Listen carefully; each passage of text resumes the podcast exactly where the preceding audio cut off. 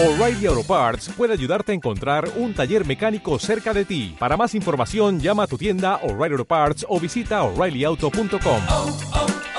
O'Reilly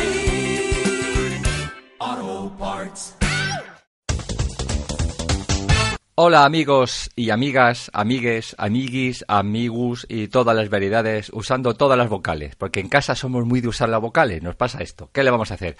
Bienvenidos a otra pildorita, a otro breve capitulito de esta edición breve de Historrisas que llamamos Historrisas rapidito que he quedado o Histoprisas, que es como lo llamamos en casa, porque es una palabra bonita, ¿verdad? Historrisas. Bien, ¿de qué vamos a hablar hoy? Hoy vamos a hablar de un genio, de William Herschel. ¿Y quién es William Herschel? Os preguntaréis con, apretando los nudillos sobre los homoplatos. Fue el hombre que tuvo esa idea, esa chispa, esa primera intuición de algo genial que en el momento no tiene forma, pero que luego es algo que forma parte del mundo. Fue la primera persona que tuvo la intuición de que las huellas dactilares serían importantes.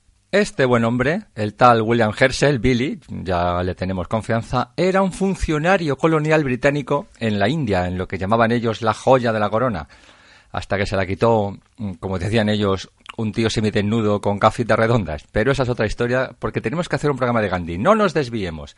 Este hombre, como funcionario que era, veía que muchas veces había contratos que no se, que no se cumplían, porque digamos que no había algo, un elemento ahí personal, ¿no? Que, que atara de manera legal o e incluso, incluso personal, ¿no?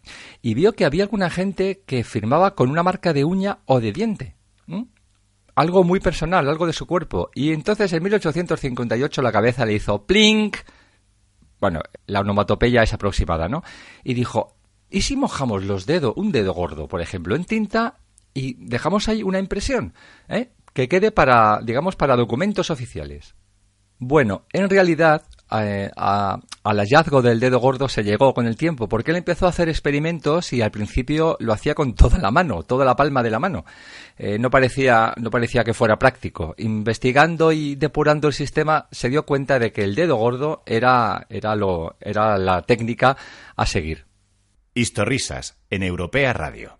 Herschel, el tío que era muy listo, era consciente, además de listo, era consciente de que estas marcas no tenían valor legal.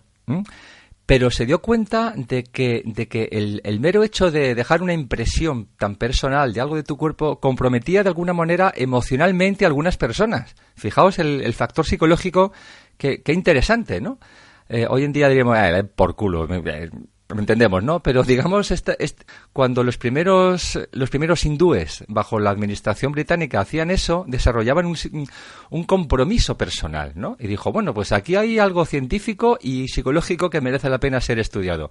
Llegó a, hacer una gran colección de huellas, y, y con el tiempo se dio cuenta de que efectivamente no cambiaban. Eso también es algo que él no sabía, que no se sabía a priori, ¿no? Y en 1877, fijaos que habían pasado ya eh, unos añitos, eh, elevó un informe, porque diga, los informes se elevan, ¿no? Eso se dice siempre. Elevó un informe al gobernador de Bengala eh, en el que afirmaba que este era un sistema de identificación infalible. Palabras textuales, mucho más infalible que la fotografía. Eh, Herschel siguió utilizando este sistema, por ejemplo, fijaos qué curioso, para asegurarse de que las pensiones no fueran cobrados por tíos que no fueran los beneficiarios, es decir, por impostores. Este es el origen, la chispa, la primera intuición de cómo la huella digital llegó a nuestro mundo. Luego, en 1880, 80 ya la cosa se empezó a ser un poquito más profesional a través de un inglés llamado Henry Foltz, pero yo creo que de eso hablaremos en otro momento. Qué tonta más interesante, ¿verdad? Historrisas con Nuria García, Francisco Molina, Diego M. de Saura, Miguel Ángel Aijón, Lorenzo Gallardo y tocando las teclas Miguel Ángel Vázquez. Bueno, chavales, pues hasta aquí un capitulito, un episodito más breves de mm, Historrisas rapidito que he quedado o Histoprisas en la intimidad. A la próxima, pues quién sabe qué habrá. Vosotros esperad sentaditos, ¿eh? Y pasadlo bien, que la vida son dos días y uno está lloviendo.